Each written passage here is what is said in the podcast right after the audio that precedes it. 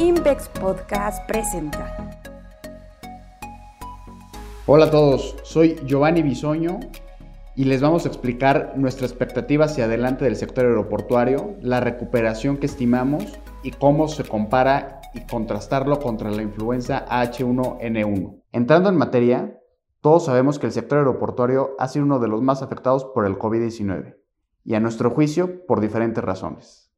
Pero la primera y la que nos parece la principal son las restricciones de movilidad por parte de los gobiernos a nivel mundial, e incluso en algunas regiones en las que no existieron medidas importantes por el propio temor de viajar en avión al ser considerado un alto riesgo de contagio. Hay diversas publicaciones que lo avalan, pero por ponerles un ejemplo, un grupo de médicos en Texas asignaron una calificación de 7 a viajar en avión entre una escala de riesgo de contagio del 1 al 10, siendo el 10 el más alto.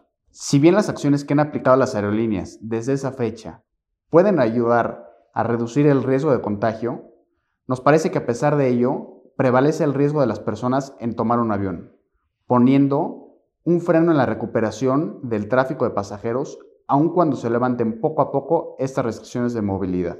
Y la segunda razón es que el flujo de pasajeros tiene una alta correlación con el desempeño de la economía. Y el efecto es especialmente importante en el sector turístico, que en el 2020 cayó 50% el flujo de pasajeros. Pero también no podemos dejar a un lado las necesidades de las empresas en ahorrar costos para proteger su liquidez y proteger con ello su rentabilidad. En este caso, vimos que el flujo de pasajeros industriales se contrajo 47%. Ante este evento sin precedentes, el tráfico de pasajeros de 2020 regresó a niveles desde el 2005 la crisis por el sector de la influenza H1N1 sí causó un menor deterioro y desde inicios de la pandemia sabíamos que no es una métrica comparable debido a dos principales razones. La primera es que el COVID-19 las restricciones fueron más severas y la segunda es que la influenza H1N1 se compaginó con la crisis a nivel mundial del 2008-2009. La realidad es que el COVID-19 no está del todo controlado y la diferencia en las velocidades de vacunación entre países implica un riesgo a considerar. La evidencia es contundente. Con la segunda ola de contagios de COVID-19 a finales del año pasado, los gobiernos volvieron a imponer restricciones de movilidad, haciendo que la recuperación del tráfico de pasajeros regresara a las caídas contra el mes inmediato anterior, algo que había mostrado una recuperación continua desde mayo a diciembre del año pasado. Sí es cierto que Estados Unidos tiene un nivel acelerado de vacunación y al ser el principal país que exporta viajeros a nuestro país, definitivamente implica una expectativa positiva para el sector. Pero no podemos dejar a un lado que no es el único país que exporta viajeros. Déjenme decirles que para Sur y para GAP, Estados Unidos representa solamente el 27% y para OMA representa solamente el 7% del pasajero total, mientras que el resto se divide en países con un proceso de vacunación más lento como lo es Europa, Canadá, Latinoamérica e incluso en el pasajero doméstico. Además, aun cuando se hable de que Estados Unidos muy probablemente terminará el proceso de vacunación este año, no podemos dejar a un lado que continuarán las restricciones aquí en México debido a la lenta distribución de vacunas, limitando así la oferta de cuartos disponibles de hoteles, las actividades recreativas y las advertencias para no viajar a México. No les podemos decir el detalle del motivo del viaje del pasajero internacional con destino a México, pero sí sabemos que México ocupa el séptimo lugar a nivel mundial en la llegada de turistas extranjeros, y por ello es importante considerar el panorama actual para este sector. Déjenme decirles que al cierre del 2020, los centros de playa mostraron una ocupación hotelera del 30%, casi la mitad de lo que históricamente muestra a niveles prepandemia, es decir, del 66%. E incluso, si lo vemos a enero de este año, con la segunda ola de contagios, se ubicó en 31%, una recuperación muy poco significativa. Asimismo, para las ciudades de nuestro país, la ocupación hotelera del 2020 fue del 24%, contra el 55% histórico, mientras que en enero de este año fue del 20%, incluso menor a lo registrado contra el 2020. El hecho de poder rentar casas o departamentos a través de aplicaciones distorsiona esta métrica como referencia de la demanda. Pero definitivamente, sí revela una tendencia importante de contracción que está alineada a las métricas de tráfico de pasajeros. Ya les decía hace unos momentos que el tráfico de negocios mostró ser más defensivo que el tráfico turístico en el 2020.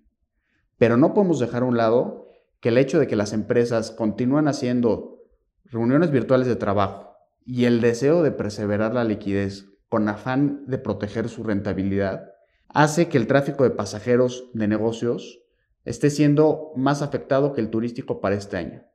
Al mismo tiempo que el pasajero nacional está mostrando un deseo de viajar, además la posibilidad de hacer teletrabajo desde destinos turísticos, está haciendo que el pasajero turístico esté recuperándose más rápido para este año. Con todo esto, prevemos que el tráfico de pasajeros se mantendrá por este año todavía por debajo de los niveles registrados prepandemia o por debajo de los niveles del 2019 y que no alcance estos niveles sino hasta finales del 2023. Si lo contrastamos contra el episodio previo de la influenza H1N1, se tardó 7 años en registrar los niveles de precrisis. Sí prevemos que la recuperación será más rápida en esta ocasión, debido a un repunte más acelerado en la economía y por una mayor participación de las aerolíneas de bajo costo que hace que las personas puedan costear más el viajar en avión que antes. Aunque la debilidad en el tráfico de pasajeros podía prevalecer en el corto plazo y ya mostró un importante daño a las emisoras como Azur o MyGap, sí destacamos y subrayamos de manera importante que la alta rentabilidad se mantuvo en el 2020. En el promedio del año pasado se mantuvo un margen del 60%. Una recuperación muy significativa si lo comparamos contra el 9% que llegó a registrar a las emisoras en el segundo trimestre, siendo los más afectados en la historia de las emisoras. Ahora bien, sin duda, esta buena métrica financiera es distintiva en México.